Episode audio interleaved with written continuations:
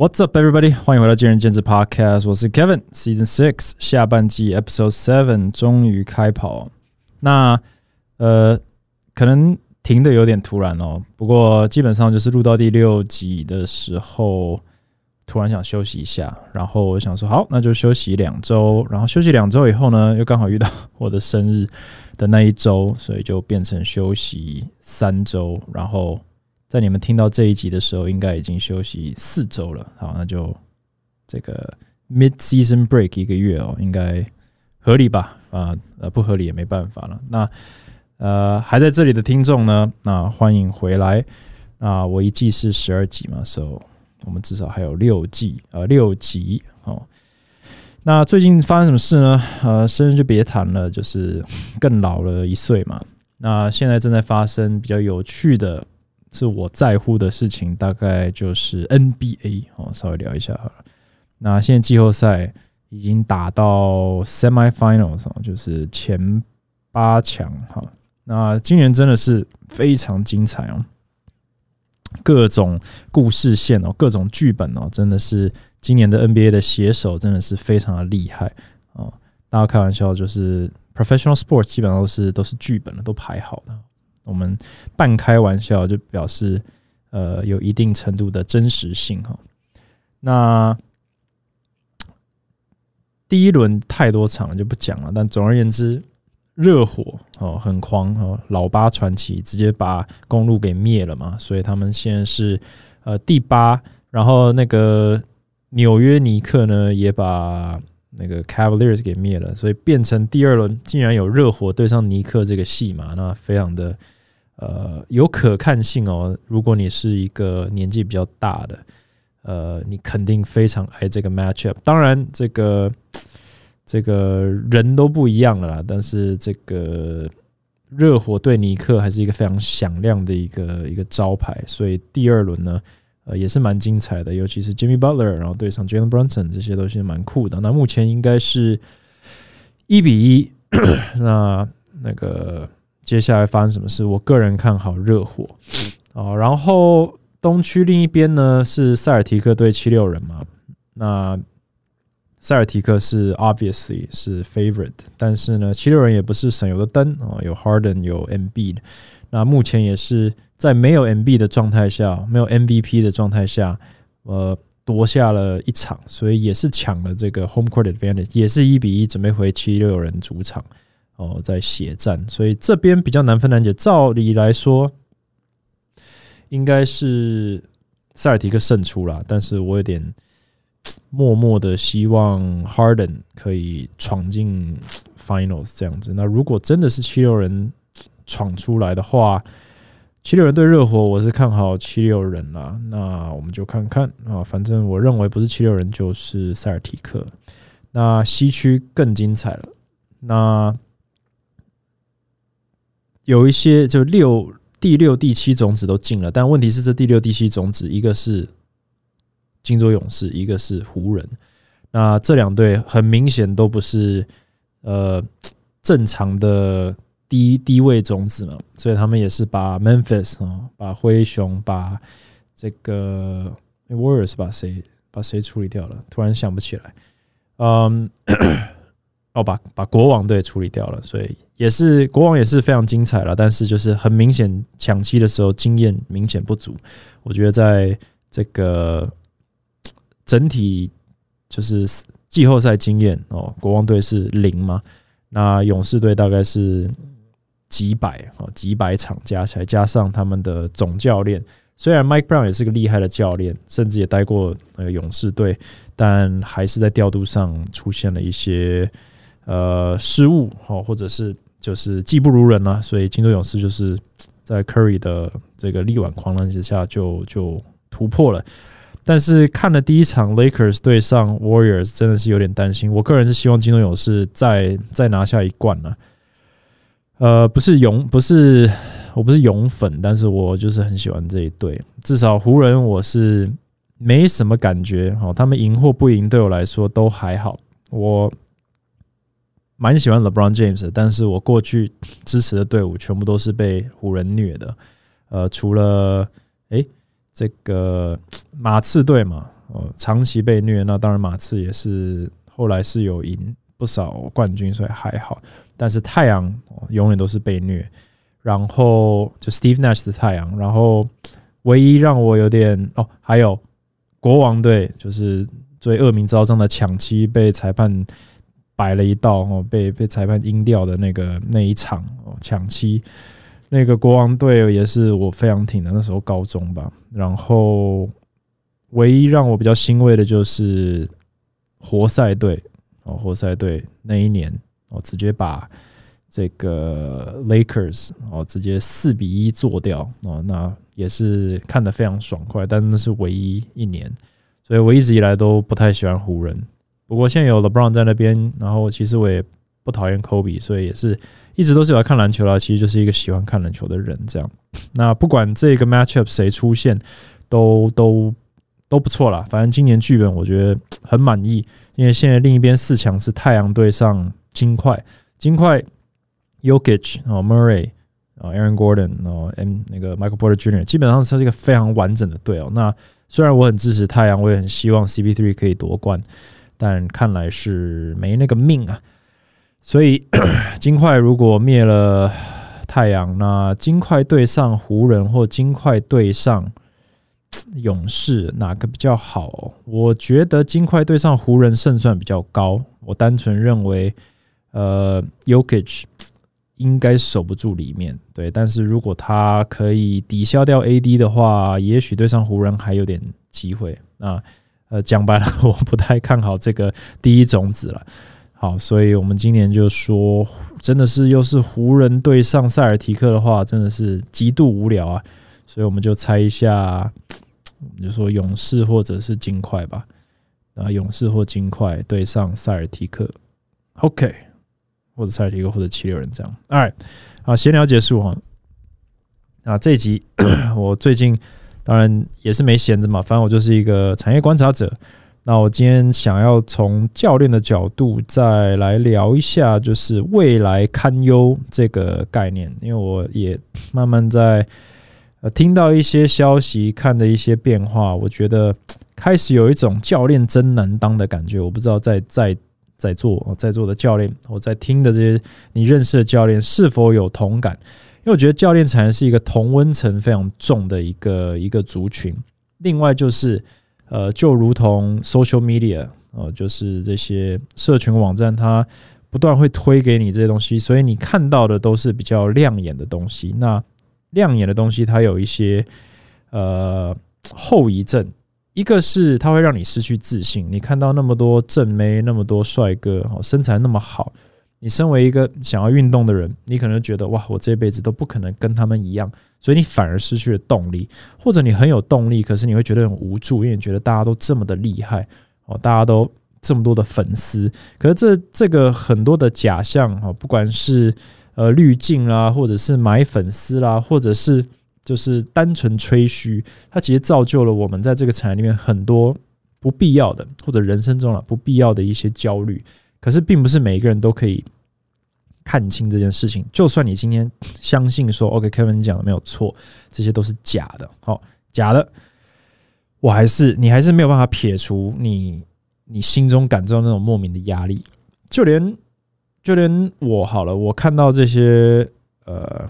不管是同业、哦健身房或者教练，或者是产业正在发生的事情，或者国内外在发生事情，我就算知道这些东西，我可以说战胜它，或者是我其实没有比他差，或者说时候未到而已，哈，这个胜负还未揭晓，我还是会有很多压力的。所以这有什么？就是这有这么多的这种心理疾病吧？就是大家都都没有办法承受，就算你知道。不应该这样想，你还是会这样想，或者你的身体会这样子想，所以是是非常困难的一个时代吧，大概是这样讲。那但我想讲个公道话，就是教练真的很难当。那我今天就呃从旁观者的角度，因为虽然我是在产业里面，然后我是经营健身房，然后我有很多的教练员工，然后认识很多教练，可是其实我的身份。呃，其实是一个平台提供者。很久很久以前啊，没有了。几年前的时候，非常多的工作室老板在创业的时候，我们不只是想要当一个平台提供者，我们甚至还要当做孕育者。我们想要培养，我们想要孕育，我们想要呵护这些无没有其他选择的，或者我们在提供教练一个新选择。因为当时并没有自由教练这种选项，当然只有连锁。可是连锁是非常的不健康哦。那所以就有一群人。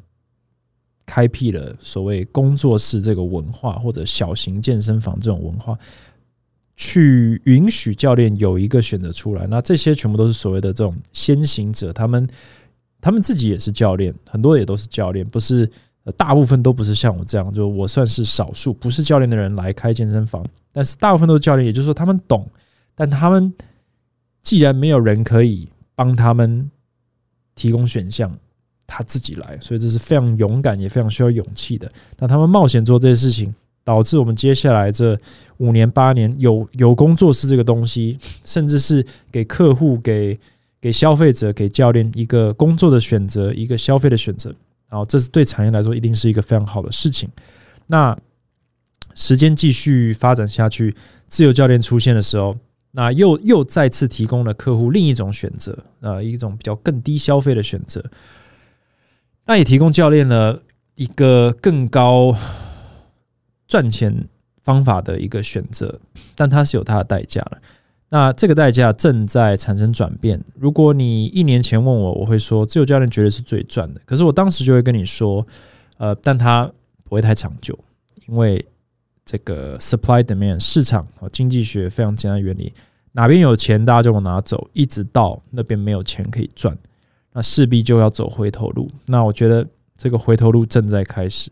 好，那怎么办？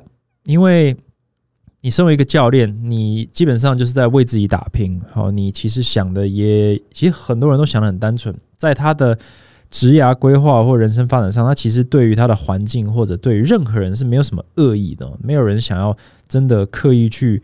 搞搞对方，搞老板，搞员工啊！很多员工会觉得老板的所有的这个一举一动都是在针对员工。其实老板真的没有那个时间，老板做的事情全部都是针对公司，还有针对未来在做调整。那影响到谁的那些人，当然都会觉得，哎，你就是在针对我嘛？你这个让我变得不好过日子。可是其实这个是很主观的。让你变得不好过日子有很多可能原因，可能是你自己不努力，可能是你没有办法呃跟上时代，所以当这些时代变迁导致这些规则变了，市场变的时候，你就本来就会被淘汰，所以你不舒服。但是你反过来责怪，就是环境变了。那最直接的当然就是这个决策者，也就是老板这样。但这个东西。不管老板怎么样的去避免，迟早大环境会压迫下来。我有跟我的团队说过，就是很久以前我们是一个团队的时候，我们这个团队的招牌其实是可以抵挡，或者是它有一个加成的作用，它可以它可以有一个行销的这个威力在，就是我们是一个 team，然后我们是一个。呃，专业团队，然后因为团队，所以我们对在客户心中的这个信任感，或者是知名度，或者是曝光普及，哦，这个 reach 会比一个单打独斗人强。可是随着网红或者是 IG 这些东西起来，还有自由教练起来以后，你会发现，其实只要靠一个人的，不管是形象，或者是知名度，或者是他的身材。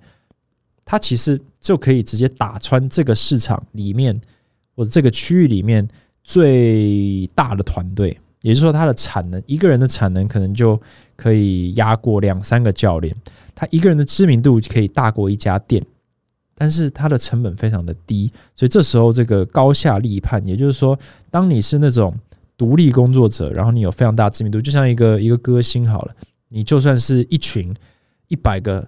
很有才华的这种写手，你也不会有他的知名度哦，或者是长得特别帅的一个演员，有一百个演技比他好的演员，也不会有他的知名度。那这就是一个很残酷的事实。那这件事情就是在监材里面发生，所以要跟他抗衡的时候，这时候你躲在一个团队里面，或者你努力的组一个团队的时候，你对于这种外界的竞争的抵抗力也也下降了。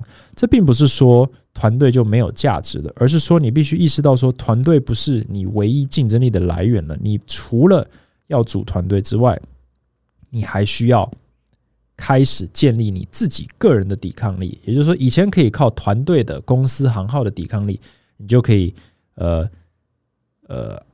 等于说心无旁骛的当教练，就是教学这一块。但是你现在不可以这样子，你现在必须要做更多，你必须要把呃其他的这些能力或者元素也都把它补齐，而且它是有一个 deadline，它有一个有效期限。你必须在你的团队呃还可以保护你的时候，或者你的公司行号还可以保护你的时候，就慢慢慢慢建立起来。这一个个人能力，那当你团队里面所有的人都建立起来这些能力的时候，有点像是鸡生蛋，蛋生鸡，你这个团队的抵抗力又更强了。那这时候，也许你只有这个网红或者这一个同业的一半有名，可是你有十个同事，这时候你是可以抵抗他，甚至压过他的，让你可以更长久的、更稳定的去当教练。可是你没有这个想法的时候，你。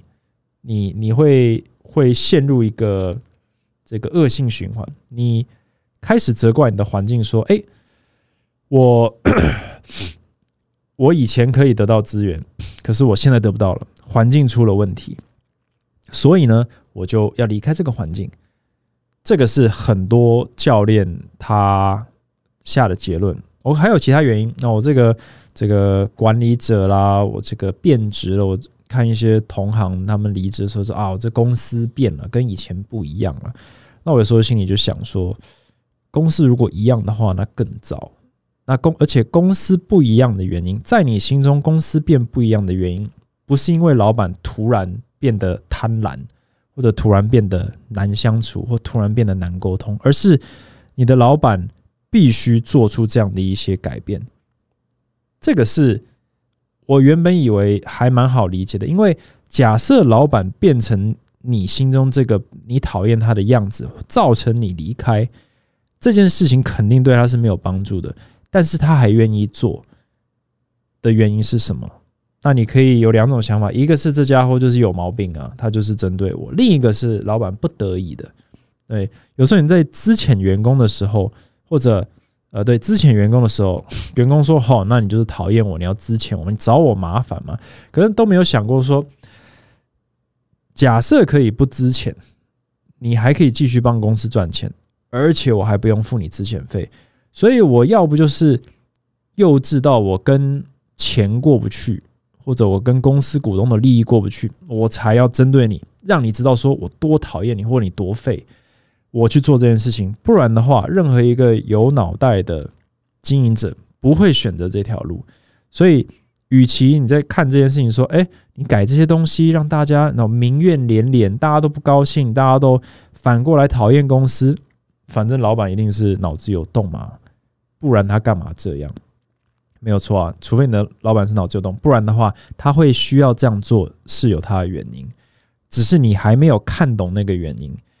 而你没有看懂这个原因所造成你的行为的决策，也就是说，我就出去当自由教练，或者我就自己出去创业，或者我就，呃，你知道，就是闹翻天，其实也就造就了你未来会没有办法继续在产业里面。它其实是同一种思维，因为你并没有理解今天公司或者公司会倒闭，或者公司会成长，或者公司要改变制度。的原因是因为大环境在改变，游戏规则在变，所以游戏大环境游戏规则是 A 的时候，我们公司内的游戏规则就是 A 的配套，因为它允许。那当环境在变的时候，就像海水退的时候，它有时候会造就一些让老板意识到说：哇，原来游戏规则其实不是这样，它是呃这个 A 之一，那我们要赶快改 A 之一。可在员工角度就是：哎，你怎么可以改？可是实际上改的速度如果不快，这个公司倒得更快；但改的速度太快，员工没有办法消化这么快，就会造成我刚刚上述的很多问题的一些误解哦，或者是一些冲突，那这个只要你是老板，每一个都经历过，那每一个都很无奈。可是，呃，哦，这我们自找的，但是要必须要能够理解，员工并不是反过来的找麻烦，而是其实这本来就是很难接受的，老板很难消化，大环境很难消化，员工也很难消化，大家都很难消化，所以，呃，到最后可能会说，那沟通变很重要，没错，但呃，每一个人的沟通能力不一样。好，那大环境变的时候，游戏规则要变。如果你一直认为说没有啊。以前的游戏规则就是这样，你要改，那肯定是你你的问题，你就会抱着这个大环境还没变的一个心态，去做了一个离开公司的决定。好，那这时候这也是为什么现在自由家人这么多，因为我觉得并不是说所有人哦，有一些我觉得去当自由家人是非常 OK 的，也是合理的这个决定。好，那为什么我会说？部分了，但大部分都没有想清楚。因为你今天离开这个你的公司去当自由教练，你基本上就是要把所有的行销责任、管理责任、经营责任，全部就是全部责为自己负责嘛，然后自律嘛。大家说啊，我就自律一点就好了。那我用自律换自由，可其实也没有多自由了，因为你的时间变得很零散。我观察。呃，离职的教练，或者是观察在市场我认识的自由教练，都有一些趋势。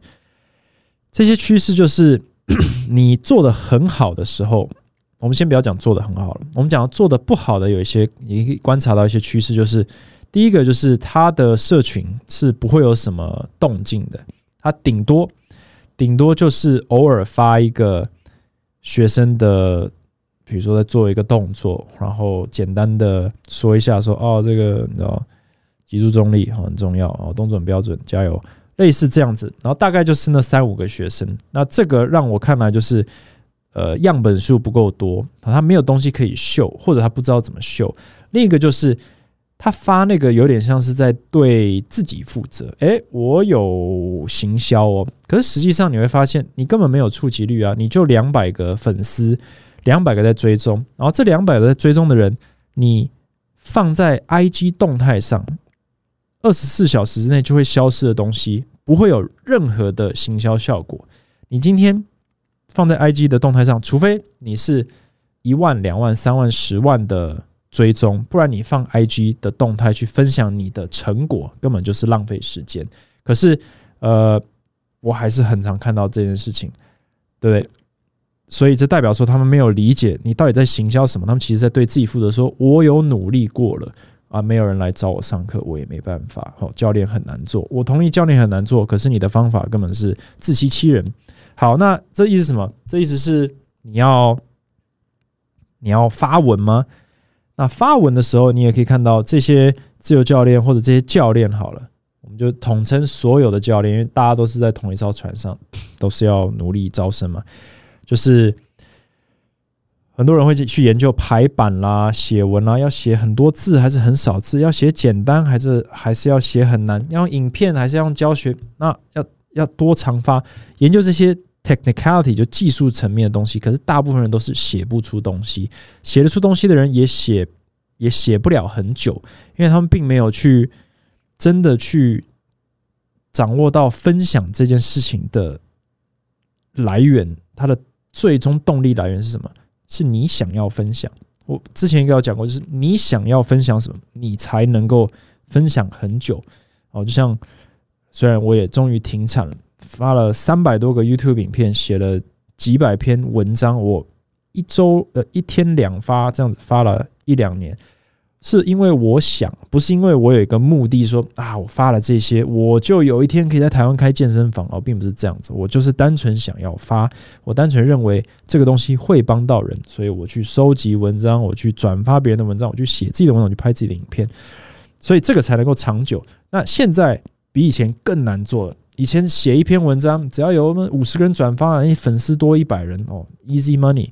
现在你写一百篇都不会有人理你。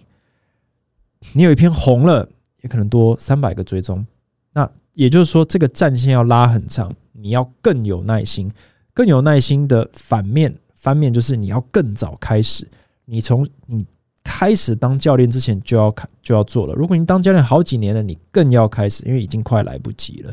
对，所以这个东西就是你一定要做。如果你不愿意做的话，真的没有天底下没有任何公司是你可以加入，然后责怪他说：“哎，你怎么没有包我吃穿？怎么资源不够？”因为只要你不做这件事情，公司再努力的去帮你行销，你也不会有资源。除了连锁。OK，那连锁是最后我在讲，就企业化的上班。哦，那所以单打独的时候，你的时间很零散。你哦，我观察到就是原本只在古亭教课，那再来东门也可以了，再来这个市政府也可以了，再来新庄也可以了，那都没有想过你得去学生那边，学生很开心，你也招到学生，这并不代表你的你的这个签单能力增加了，这代表你妥协了，你对于。学生的妥协增加，你需要跑三个点，你就是有三个需要，呃，需要跑三个点，你的这个怎么移动成本就增加。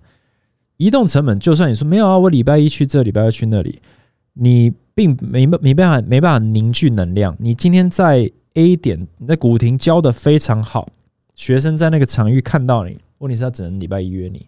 假设他约礼拜二，但不知道礼拜二在东门。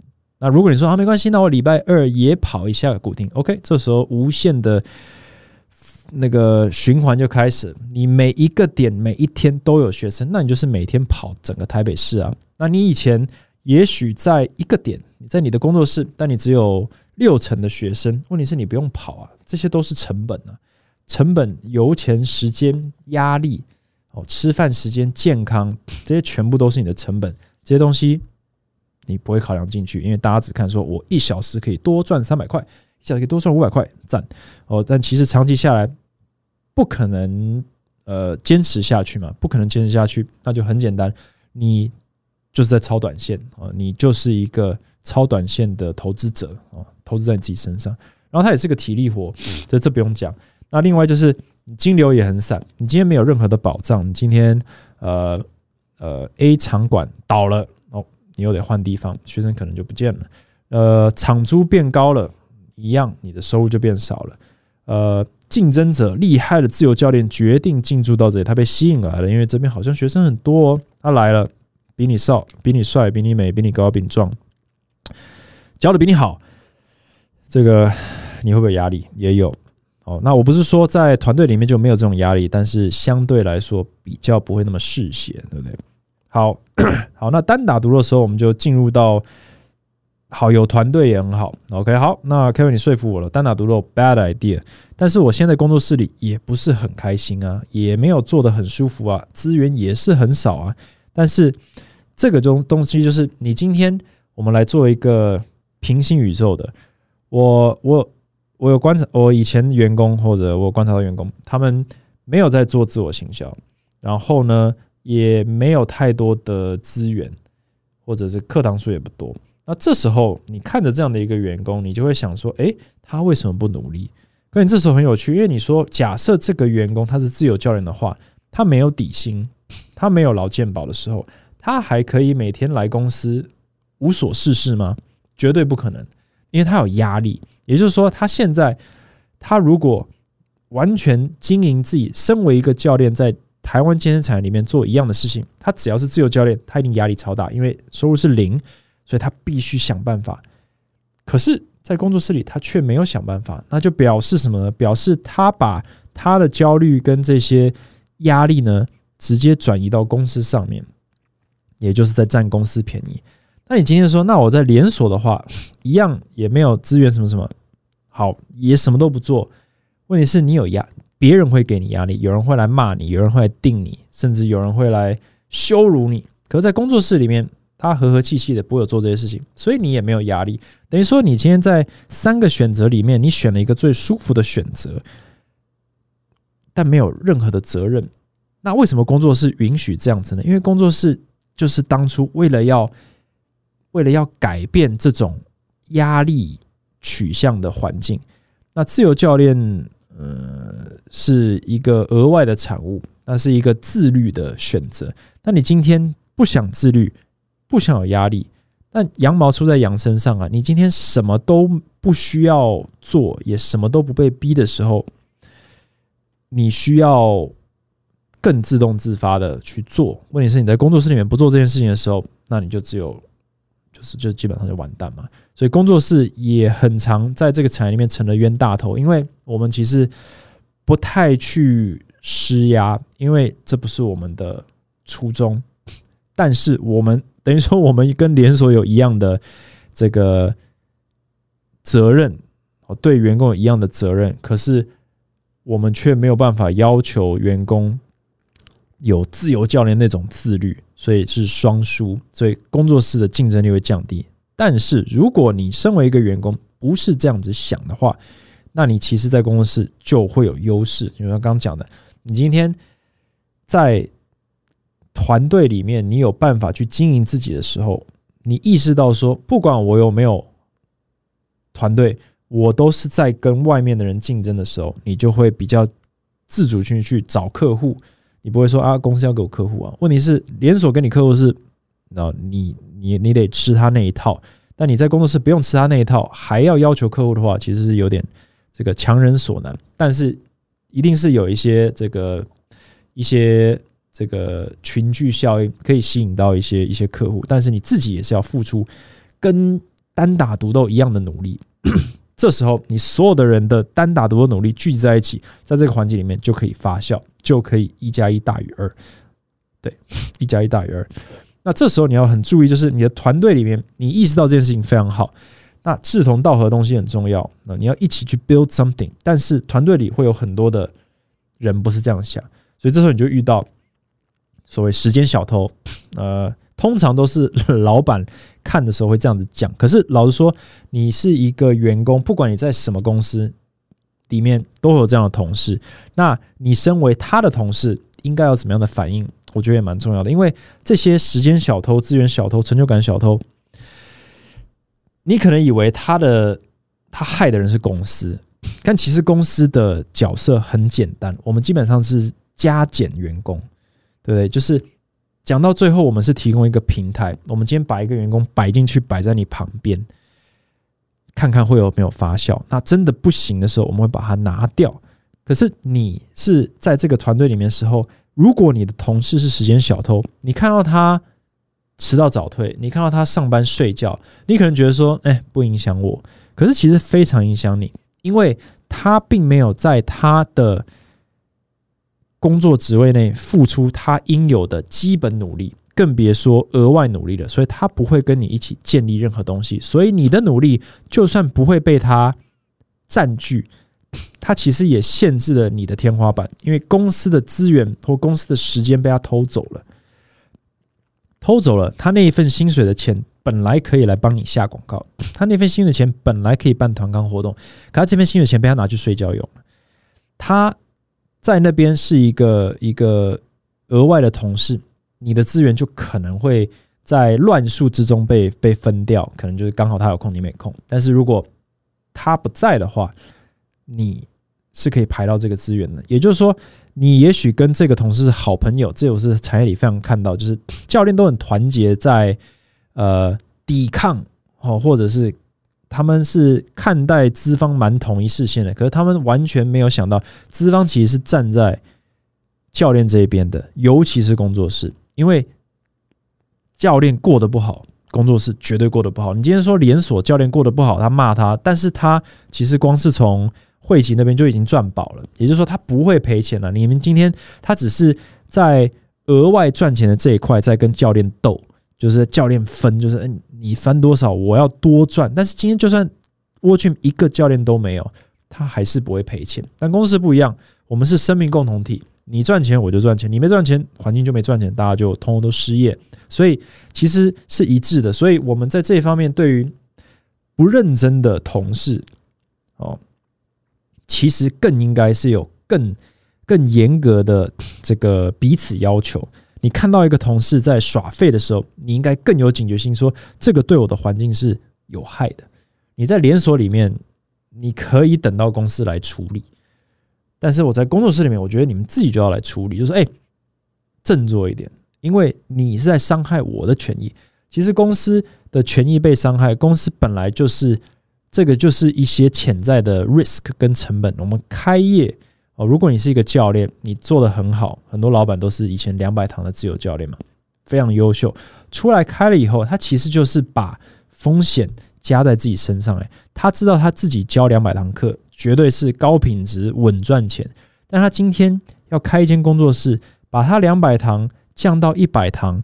然后呢，担保出去，你们这两位去教一百两百堂，他其实是把风险不断增加，这个团队变成五个、八个、十个人，然后要扛一间、两间的房租的时候，其实相对于他当年自己做的时候，风险是非常大的，他没有必要做这件事情，所以他绝对是希望大家可以好好做，但是一旦有人。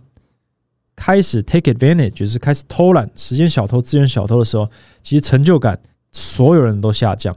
但是同事之间，尤其教练之间，比较有宽容。你看到一个偷懒的同事，你可能不会觉得说：“哎，你怎么可以这样子？”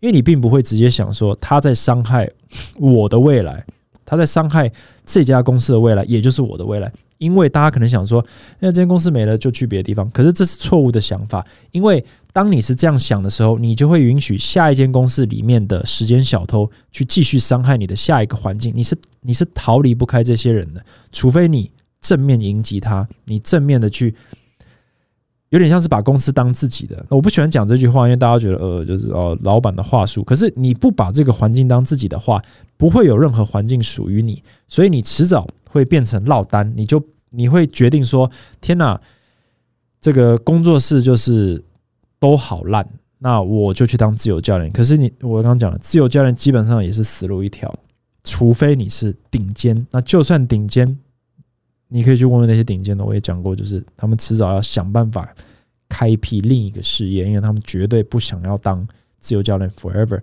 所以当你所想的理想的解套方法的顶尖人士都已经在找下车的方法的时候，你还一窝蜂想要挤进去，其实已经晚了。然后，就像投资一样，已经晚了。你在媒体、新闻媒体上听到这件事情很好赚的时候，已经晚了。所以你不能这样想。所以你要在团队里面去想这件事情。可是我觉得很重要一点就是，你除了你自己努力，这部分已经大概已经打趴百分之九十的教练，因为大家都。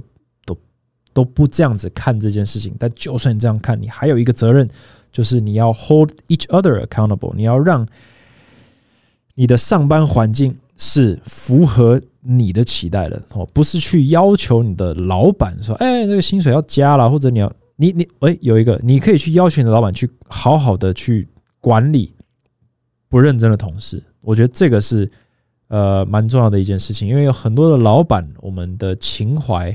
会阻止我们去太严格的要求那些比较不认真的员工。那如果你是一个员工，你看待这样子的老板，你其实可以想说：，哎，你不处理他，你就在浪费公司的资源，你就是在伤害我的环境。我觉得公司的钱可以更有效用在我身上，哦，不是加薪了，但是就是更有效的用在培训我啊，呃，给予这个主管职的机会啊，就是 anything anything but。给这个人，因为这个人没有在贡献给公司，他没有产能，所以这个很多人都会变成老板在思考这个问题。可是，其实，在老板意识到这个问题，或者真的要下来处理的时候，其实你身为一个员工，应该在你的环境里面去第一时间就破解这个问题，很难啦。我只是讲讲而已，因为大家都朋友嘛，哦，被开除的员工，大家还是去吃个饭嘛，呃，不伤感情。可是这些人，他等于说是剥削了产业中的资源跟利益以后，他拍拍屁股他走了，或者他去下一个环境去去继续，呃，就是啃食那边的老板，呃，但你还是你是一个想要在产业里面这个稳定过日子，或者是想要做出一番事业的人的话，或者只求一个温饱也好，那你不能允许这些人在产业里面去去当寄生虫嘛？好。讲到温饱，好，把它推下桌。我们来讨论，你想要在这产业里有一番作为。你在一番作为的时候，出路哈，就是管理、职创业这些东西。我刚才讲到，就是你更要有这种 sense，就是说我今天把环境当自己的，因为我如果不把这个环境当自己的，那你要到下一个环境去当自己的，还是你要自己搞一个环境？不管这三个选项是哪一个，你都要记得，你今天如果对你这个环境不满意，然后你不去改变它，你就是在告诉你自己说，我要等某个老板所创造的环境迎合我的需求，符合我的要求，我才要开始努力。这件事情不存在了，因为第一个，没有人需要符合你的要求，因为你还不是个咖，或者说，如果真的能够符合你的要求的时候，这个环境说不定是病态的。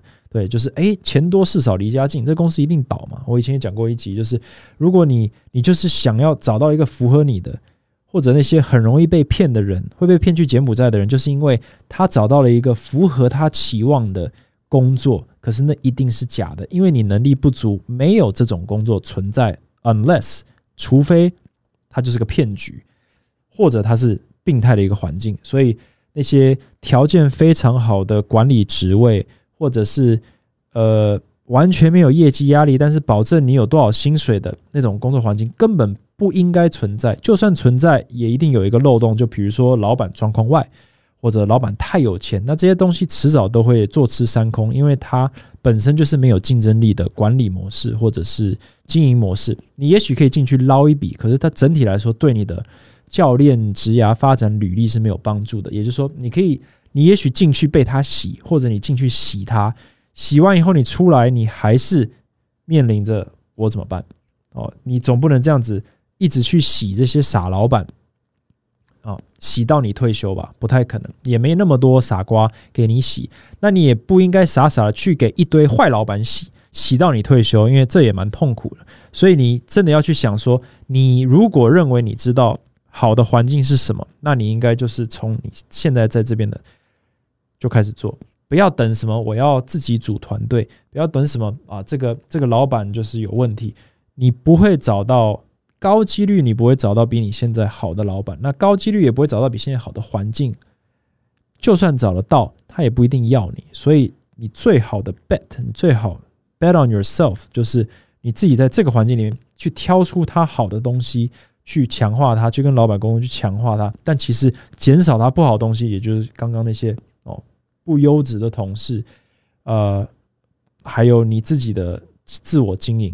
那这一部分大概就是百分之九十九的教练的挑战，百分之九十大概就是你的自我经营，你自己能够端出多少产能，你自己可以提供你自己多少稳定度，你自己也能够提供你自己多少竞争力。你这时候再来看说，我的同事可以提供我多少竞争力？我们一加一组在一起，我们这个团队很有竞争力。老板只是不要来挡路的。如果你们是一群很有竞争力的人，然后老板的制度在。碍事在扯你们后腿，那你可以离开这个公司。可是你不能把老板推在第一线，说你要给我竞争力，因为这个时代已经结束了，基本上已经保护不了任何人。我们是提供一个平台去，呃，我们是加成，我们像像是放大镜了，比较不是那种，呃，对，我们是放大镜了。一个厉害的教练，我们可以让他多十趴的曝光率。厉害的教练，我们可以给他多十趴的这个休息时间哦，多十趴的稳定度，多十趴的自由哦，不一定能够多十趴的钱，可是这个是换来的嘛？就是你用你的自律加上我们的环境的稳定，呃，环境的稳定，去创造你的你的人生哦，你不一样的这个教练稳定职涯发展人生哦，然后给一些一些这个。天花板一些空间，但是如果你想要更往上企业化的经营的时候，这个就很有趣了。因为这个我最后一点想要分享，就是有没有办法，就是在工作室里面真的很累。你看，我要我要我要做自我行销，我要竞争，然后我还要我还要，甚至刚刚讲的有点像是自我管理了，你知道，就是甚至要做管理职。那老实说，管理职也不一定赚的比。当教练多，然后一堆责任哦，那这样子觉得累啊，好像没有办法，就是轻松就这样子滑翔。像我在大公司里面，以前在美国大公司里面，或者任何大公司里面，其实是比较允许你用这个过一天算一天在经营自己，也就是说，你不用太突出，你不要太糟糕就好了。可是前提是你需要加入这种大型企业。那健身产业里面，我们就说就是连锁。那连锁里面，你一其实是有很多方法就可以不被主管盯，赚稳定的钱，然后客户源源不绝。因为为什么？因为他们有有资源嘛，所以你有稳定的资源，你只要稍微不要太糟，你的续约率不要太低，你稍微安排一下，每个月的业绩一定可以到。每个月糖数也不用爆干，你甚至可以跟你的主管讨论，就说：“哎，我基本上就是提供你这个，提供这个，你别你不要盯我了，反正我就是给你这个，这个可以做多久？可以做很久。可是很多人似乎就是不想要这样子。可是企业就是允许你可以扩短扣，可以只上班的生活模式。你没有要这个一飞冲天，但你也不想每天只是混糊口饭吃。那我们先跳脱健身产业，因为健身产业它的。封顶的企业等级大概就是像 w a r g y m 这样子。那我们今天讲大型企业，你看一下美国好了。美国过去这疫情这三四年，哦，大家的薪水都越来越高，可能也跟通膨有关系，越来越高。而且 work from home 真的是钱多事少离家近。我我的朋友可能都可以在家工作，然后在家工作，大家可想而知哦，三五个小时开几个会，哦，年薪。二十三十四十万美金没有问题，可是因为这些公司可以允许大家这样去做事情，这些公司看待员工的方式跟我们工作室看待员工方式完全不一样的。大型公司为什么现在美国裁员裁的这么凶？因为他们意识到一件事情，可以省钱。工作室。要裁员工的时候，考虑的东西非常多。诶，这个人有这个有没有人情味啊？我们这个情面，然后我们给他一个机会，他是不是个好人？基本上，只要你够努力，你愿意努力，然后你又是一个好人的话，你做的再烂，很少有工作室老板会因为说你在帮我赔钱而把你砍掉。但是大型工作是呃，不对，大型公司，他根本不考虑你是不是有任何生活上的难处。你什么原因？他今天就是你就是一个人头，所以当你赚钱赚得很轻松，而且可以就是低头度日的时候，一旦他们意识到说你这个部门只需要两个人，其他三个人要走，你就是被砍了。你也许可以表现很好，你也许可以非常热爱你的公司，你是最挺 Facebook 的哦，Facebook 脑粉，不好意思。然后你你呢也是非常认真工作，可是不好意思。你就是要被卡掉的时候，你就是直接被卡掉。你卡掉的一小时之内就离开公司哦，这是我觉得美国最酷的地方。一小时之内离开公司哦，呃，当对大概，然后东西你那个 email 马上失效，什么什么什么，反蛮不留情面的。可是这就是效率，不用留情面啊！你已经不是公司一员了，你什么都不需要知道，你就走，然后资遣费给你，就这样。那台湾还要十天公告、三十天公告，非常浪费时间哦，只会让大家不开心而已。可是这有点离题了，就是说，大型公司他们在做这件事情是非常没有人情味的，非常就是完全利益导向。但是也因为这样子，他们收缩自如。但是这种公司确实可以提供你那种，就是只要你一旦进去了，你找到游戏规则怎么玩了以后，你确实可以蛮蛮蛮顺的在做。但前提就是你要能够接受这些游戏规则。所以为什么有这么多沃俊的教练待那么久？然后大家每天在外面喊说：“呃，好烂哦，压力很大，烂公司。”然后还是很多人在里面呢。大部分台湾的教练都在当沃军的教练，或者都在当连锁的教练。为什么？因为比较好，对。可是你可能还没有办法接受，因为你又要自由，你又要尊严，你又要这个。不能有道德瑕疵，就你要的东西太多了。你要自由，你要钱，你要钱多事少离家近，你又要呃主管对你好声好气，你要老板好好商量，太多东西了。但你没那个本事。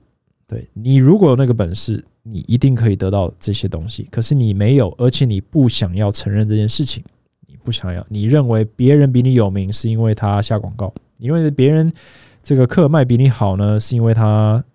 呃，是这个这个叫什么业务教练？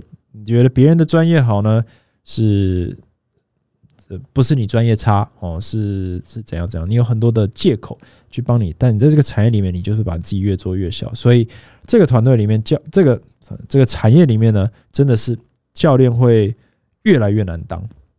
可是一部分是心态，大家老板都已经，老板最容易认清事实，就是啊，我这个做的不好，改制，呃，倒闭或者是这个重新调整，永远都在滚动式调整。可是最不愿意滚动式调整的，都是那些在抱怨的人啊，抱怨环境的人，抱怨这个钱难赚哦，然后这个薪水低，然后抱怨制度一直改的人。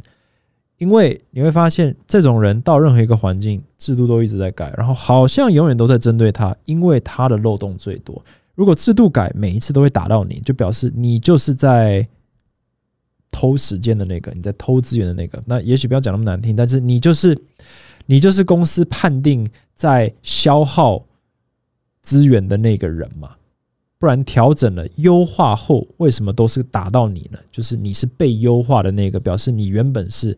没有效率的那个环节，那你会发现，呃，做得好的人，大部分的调整都跟他没什么关系，甚至还帮到他哦。他原本就做得很好的，给他更多弹性，他做更好。原本做得好的呢那个要求变高，不影响他，他本来就远超过要求。那整件事情他都可以接受，因为不影响他。但是整体来说，公司因此而变得更好的时候，其实也是帮到他。所以有点那种，就是呃，自我实现预言了。通常。会因为其他人而就责怪其他人，然后不断的去这个找借口的时候，到最后都会把自己放入一个非常不上不下的的位置。哦，比如说一个需要跑五个点的自由教练，但原本他只需要跑一个点，他也许赚的钱多了二十趴，可是他现在骑虎难下了。他每天不跑这些点，他的薪水绝对是比他原本在公司还要少。所以他必须跑五个点，他必须要发文，可他发不出来，因为他没时间。他必须要去比赛，可是他没办法比赛，因为他没时间。他必须要去开课，可是他没有时间去开课，因为他每天都在跑点哦。然后没有时间行销，怎么增加学生呢？没办法增加学生的时候呢，续约率。那个经营如果不好的话，学业率降低了，掉了一些学生。你当时从你的工作室里带出来的资源，从连锁带出来的资源，你的第一桶金算是你的前前公司赠予你的，快用完的时候怎么办？呃，前几集我讲到兼差哦，斜杠美其名斜杠，但并不是斜杠，你只能去打工啊，去开 Uber，去做外送，做任何东西，反正呢，你就是离专业教练呢越来越远。你就是一个什么事情都得做，但是没有办法凝聚任何能量的一个一个教练。那我觉得这样子是非常的可怜，然后也很可惜。假设你真的真心是觉得教练是你的志业，你真的是很想当一个好好好当一个教练，那你就要意识到这个产业已经有点不一样了。所以你要能够理解这些产业不一样之后，对于你的环境所做的改变。然后呢，你。真的接受这个事实之后，你才可以做出一个正确对于你的个性或者才能，或者是你的可接受的一些条件去做出一个抉择：说我要当自由教练，还是我在工作室努力经营，甚至是要当管理职，或者我要自己开一间，或者我要去连锁做，顺顺做。这个东西，如果你没有办法这个客观的来想的话，你一定会做出错误的决定。那。在这么辛苦的产业里面，其实那个结果是蛮痛苦的。那我现在就看到很多的呃这种状况出现。那我刚刚一开始提到一个，就是有点要开始回转的，就是很多我觉得认为有竞争力的自由教练，也就是说，我认为他们已经是在金字塔顶端了。也就是说，他们今天可以不差小连锁或者不差小工作室，反正他课一定吃不完，他也不用跑点，他就是待在一个点。就好了。这些教练好像也开始有一些要回流到连锁里面了。那答案什么？答案是因为资源比较稳定，所以资源有还不够，资源很多还不够，资源稳定其实是很令人心安的一件事情。那为什么这些教练回去连锁是 OK 的？因为他只求自由稳，呃，资源稳定的话，他知道他的教学、他的学率、他的业绩、他的堂数一定是 OK 的，因为这些能力他有。他只是要求自由稳定，他发现自由教练并不没有办法给予他这个，所以他就回去了。那你可能说，哎，那怎么坏人赢了哦，没有没有这样子，从来都没有什么是坏人，只有你有没有理解游戏规则长什么样子，还有你自己能不能接受，你自己没办法放下身段去承认你的不足，或者是承认呃你只是这个要求太多哦，不愿意妥协而造成你的窘境，那其实反正也不是很好的一件事情，对？所以嗯，如果你是一个。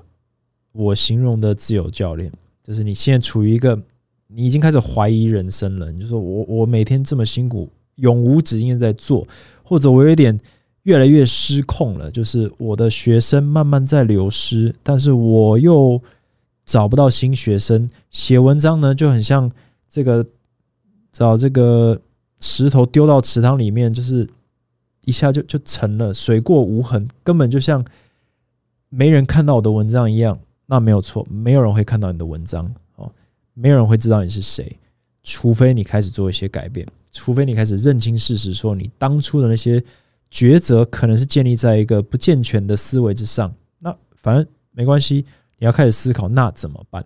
在这个产业里面，你要有竞争力，你要能够稳稳健的把你的这个教练知名度或你的教练生涯架构起来，不是。一个月多赚钱，两个月多赚钱就好，而是三个月、五五个月、一年、三年、五年都可以稳定的越赚越多钱，然后稳定的赚哦，没有什么赚大钱这种事情，稳定的赚，你需要做什么？我觉得这个是大家可以好好思考的，而不是单单就是说啊，这个工作室呢没资源哦，连锁呢很压榨，自由教练呢哦好累，Well，那基本上你就只能。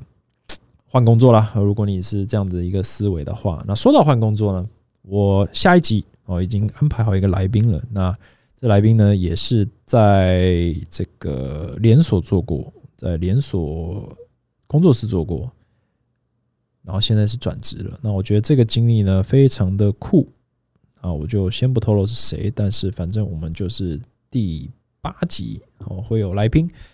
OK，那这集就讲到这里。那谢谢大家收听。如果你喜欢我的内容的话，欢迎到 Apple Podcast 见仁见智给我五颗星，然后也可以到我的 IG Acrobatic A K R O B A T I K K 或者 Talks with Kevin 呢去 DM 去这个告诉我你的想法，你是认同不认同？你是喜欢这些内容还是觉得还好？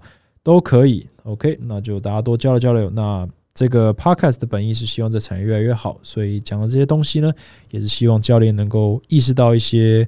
呃，产业内的问题，也许是自己的问题，也许是你的环境的问题，也许是你的老板的问题，Who knows？